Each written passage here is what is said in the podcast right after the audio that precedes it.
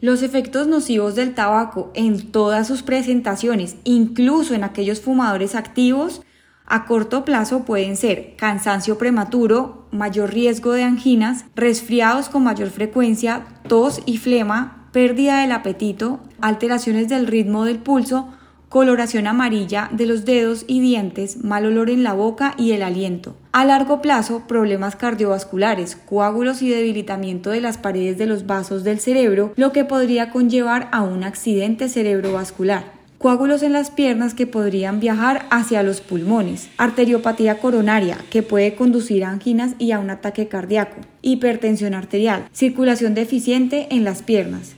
En cuanto a la sexualidad, puede generar impotencia sexual debido a la disminución de flujo sanguíneo al pene. Esterilidad, puesto que puede dañar los espermatozoides. Problemas durante el embarazo, parto prematuro, aborto espontáneo, paladar hendido, bebés con bajo peso al nacer. También problemas pulmonares, enfermedad pulmonar obstructiva crónica, enfermedad intersticial por tabaco y enfisema pulmonar. Aumenta las complicaciones por COVID-19. El tabaco también puede generar cáncer. Los más frecuentes son de pulmón, boca, laringe, nariz y senos paranasales. También garganta, esófago, estómago, vejiga, riñón, páncreas, cuello uterino, colon y recto.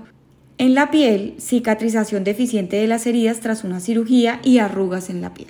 Sus efectos en cuanto a calidad de vida y otros incluyen disminución de la capacidad para saborear y oler, pérdida de la vista, enfermedades de los dientes y las encías. Los bebés y niños que a menudo están expuestos al humo indirecto del cigarrillo tienen riesgo de presentar ataques de asma que requieren atención por urgencias, infecciones de la boca, la garganta, senos paralasales, oídos y pulmones, mal funcionamiento de los pulmones y síndrome de muerte súbita del lactante.